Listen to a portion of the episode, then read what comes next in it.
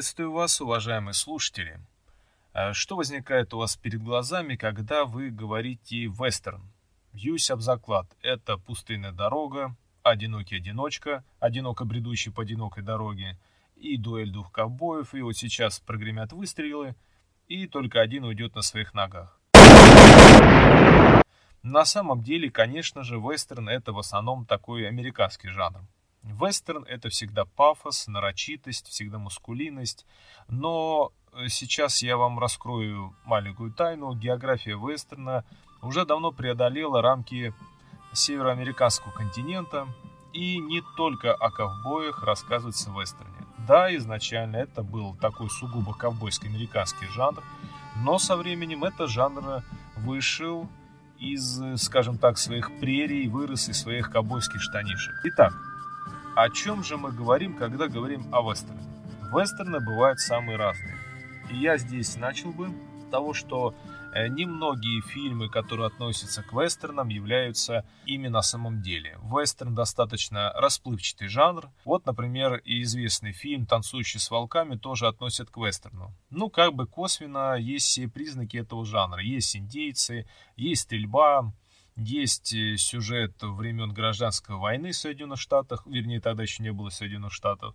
Как бы вроде бы все вестерн, но если мы посмотрим фильм, то это достаточно такой неспешный, медитативный сюжет. Э, там нет лихих перестрелок, нету дуэлей, нету образа некого такого полумифического героя. Это не вестерн, это скорее такая драма, даже можно сказать историческая драма. Хотя все относят его к вестерну, и это очень ошибочно.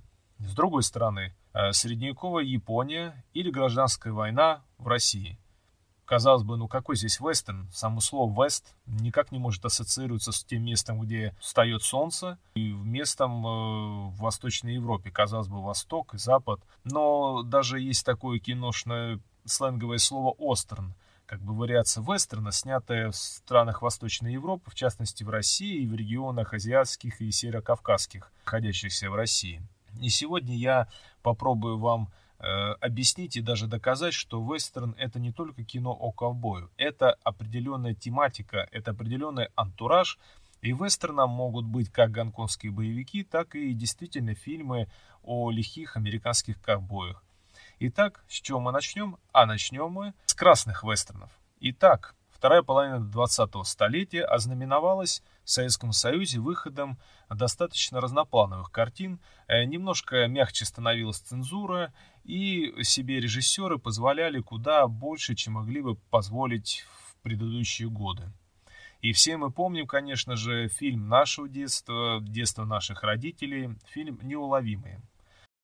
Спрячь за решетку ты вольную волю, Выкраду вместе с решеткой.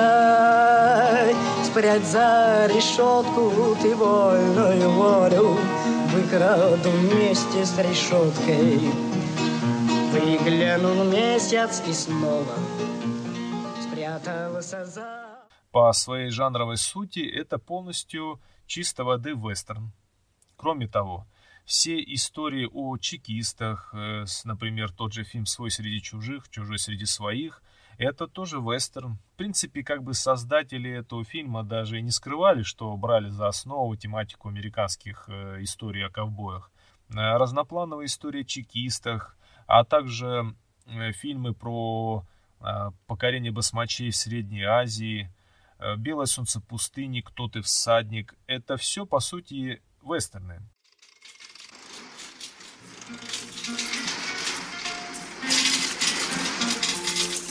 Не заводи машину!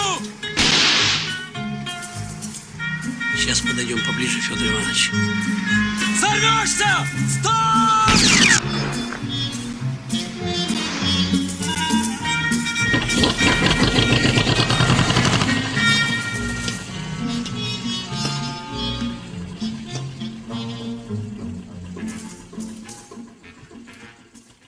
Вся их жанровая тематика связана на фигуре некого мужественного героя, перестрелки, небольших, скорее даже недолгих диалогов. В случае, например, с «Белым солнцем пустыни», то, как мы э, вспомним, диалоги там сведены к минимуму. Они достаточно емкие, короткие и не несущие в себе какой-то особой глубины. Зачастую они часто такие ироничные, они такие мускулины ироничные. Э, фильмы также про чекистов, связанные с э, нахождением золотого запаса, ловли банд. Это, по сути, чем-то похоже на историю э, маршалов, э, на историю шерифов э, в Америке, в, каких-то маленьких городах, когда они вынуждены бороться с бандитами, либо бороться с индейцами. Но на роль индейцев здесь выступает либо э, национальности Северного Кавказа, либо Средней Азии.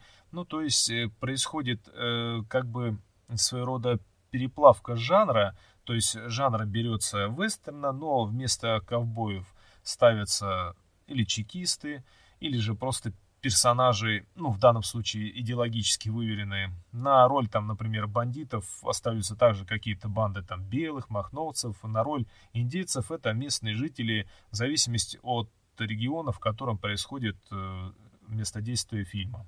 Что касательно красных э, вестернов, так их назовем, то они были очень любимы в СССР. И нами не очень любимы. Но мы зачастую не даже задавались вопросом, а что это за жанр такой, как бы приключенческое кино и приключенческое кино. А на самом деле в Советском Союзе, вроде как в стране, э, чья идеология строилась на э, противодействии Соединенным Штатам, наиболее популярный жанр был как раз жанр, который зародился в Соединенных Штатах.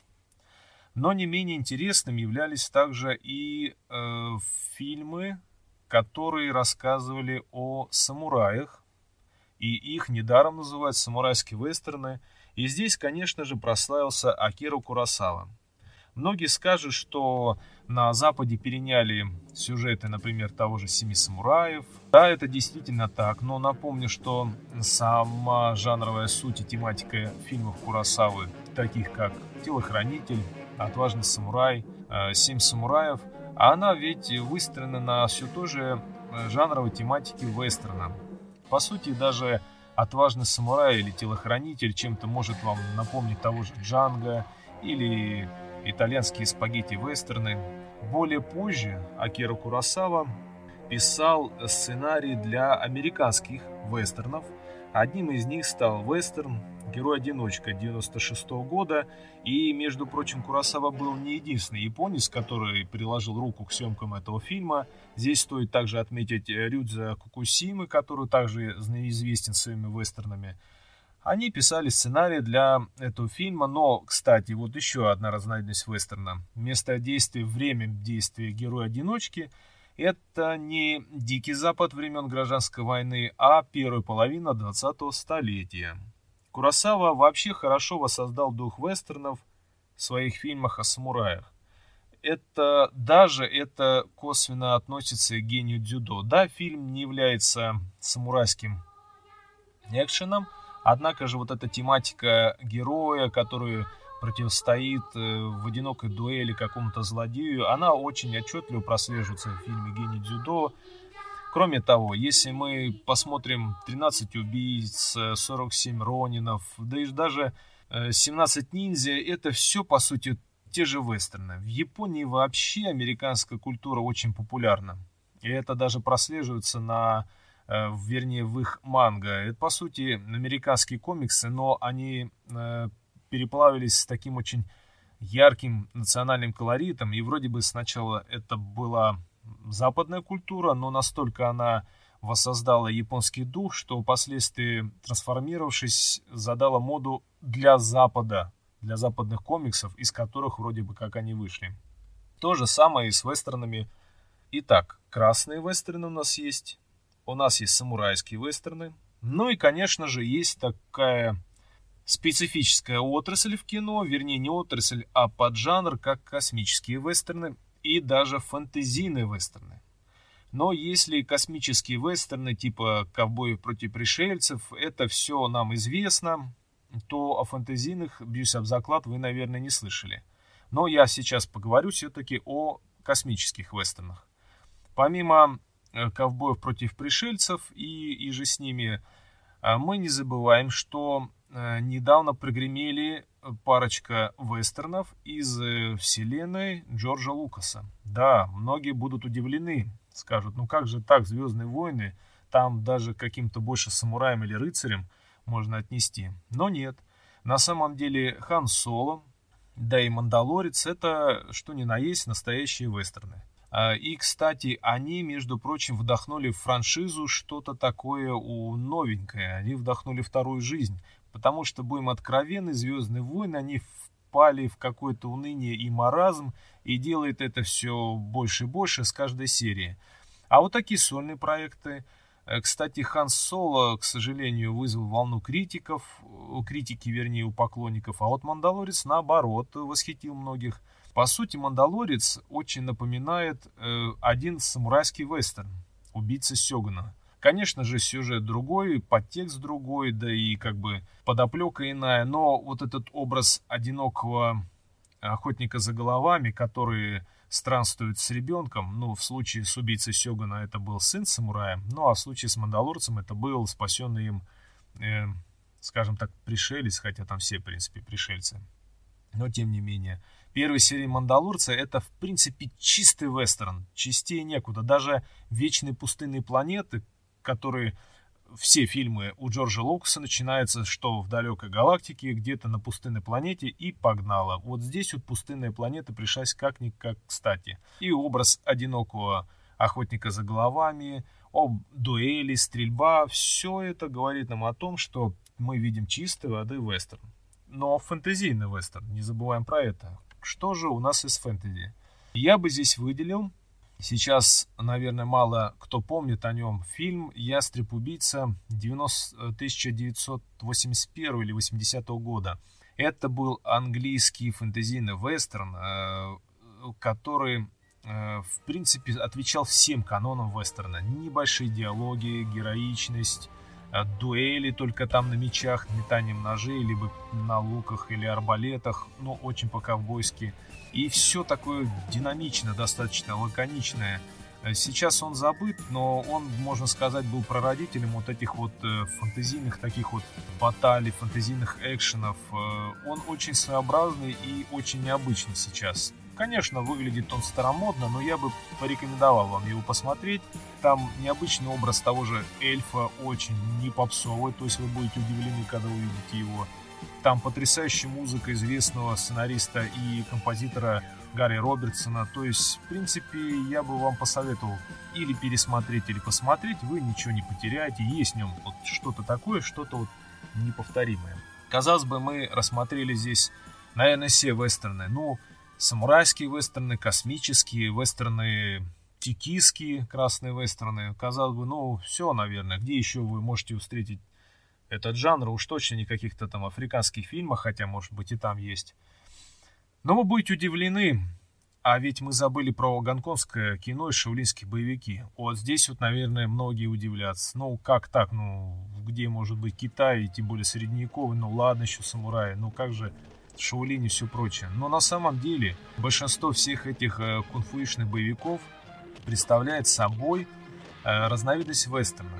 Только если мы видели, что вместо пистолетов, например, в фантастических вестернах э, бластеры, фэнтезийных мечи, в самурайских э, опять же мечи, то в гонконгских это кулаки. Но сюжет, построение сюжета, одинокий боец, который приходит в какой-то затерроризированный бандой город, либо мстящий за что-то, за смерть там учителя, например, подруги, семьи, либо неудачник, который потом обучается Э, искусству кулачного боя, чтобы отомстить.